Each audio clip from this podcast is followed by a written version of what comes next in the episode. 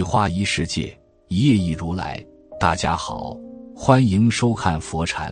今天和大家分享的是，小时候兄弟姐妹围桌吃饭，长大了，不管你走多远，逢年过节时还是要回到父母家和兄弟姐妹吃顿饭。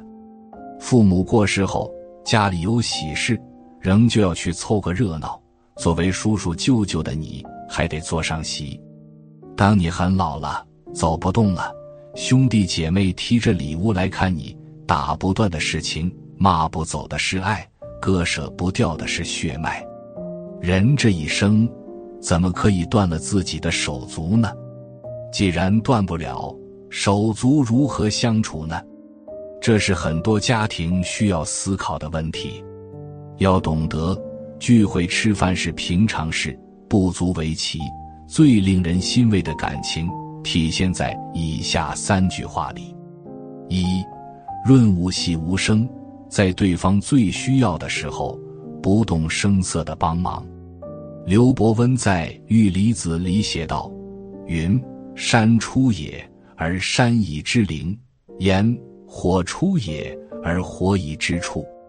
不义亦在，云雾缭绕在山间，让山有了灵气。”当烟雾从家里冒出来的时候，却会暗淡无光，这是多么奇怪的事情啊！都是雾，但是在不同的地方作用不同。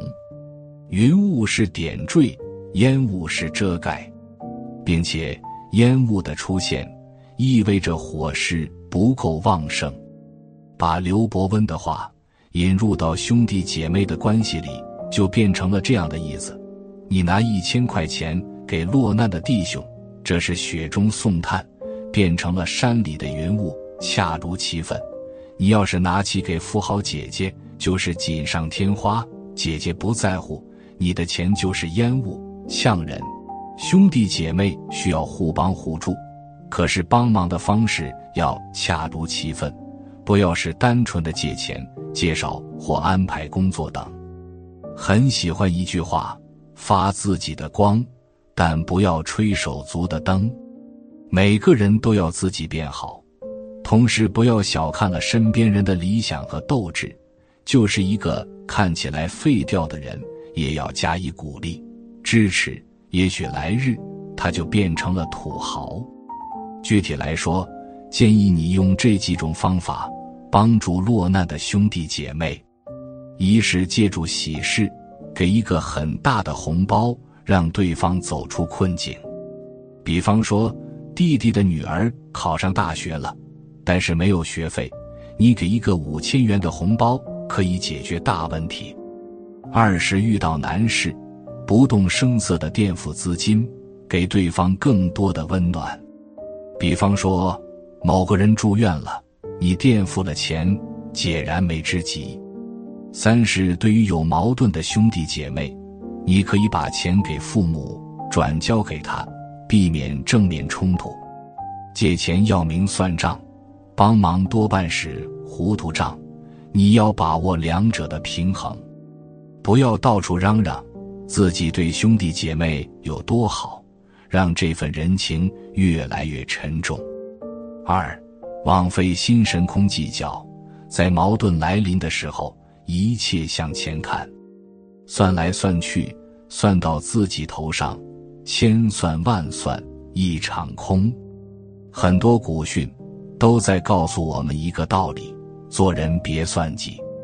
可是很多兄弟姐妹习惯了斤斤计较。今天有人从母亲家拿走了一只鸡，明天有人从父亲手里拿走了一个古董。回头自己买了一双鞋子给母亲，但是其他的人没有买。闹得最凶的，往往是那些习惯争执鸡毛蒜皮的人，不一定是那个最穷的人。在知乎上，一个女子描述了她和男友、准公公婆婆、准哥哥嫂子相处的过程。一大家人都在一座城里生活，公公婆婆。本在哥哥嫂子家带孙子，因为住房很小，就搬到了女子和男友的租的套间居住。本来家里多几个人住也没有关系，但是哥哥嫂子很抠门，从来不承担生活费用，连自己的孩子花的钱也不闻不问。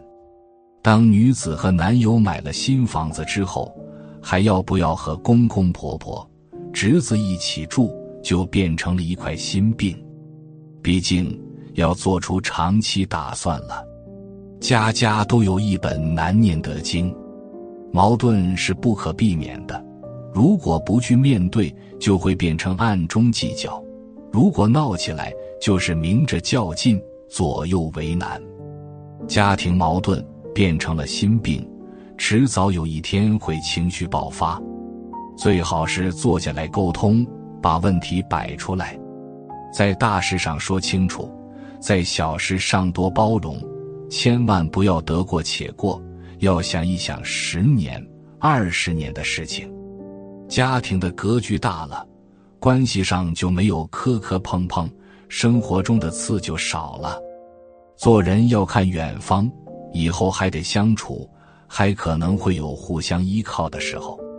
三，水利万物而不争，在内心不平衡的时候，把付出当成行善积德。诗人说：“梅须逊雪三分白，雪却输梅一段香。”任何事情有利有弊，任何人都有缺点和优点。如果你盯着兄弟姐妹的钱，还对比自己的寒酸，也会有仇富的想法。你看着家庭利益慢慢流入某个人的小家庭，难免会心寒气愤。母亲生养了几个孩子。但是无法保证不偏心，更不能保证所有的孩子都是人中龙凤。有道是：水往低处流。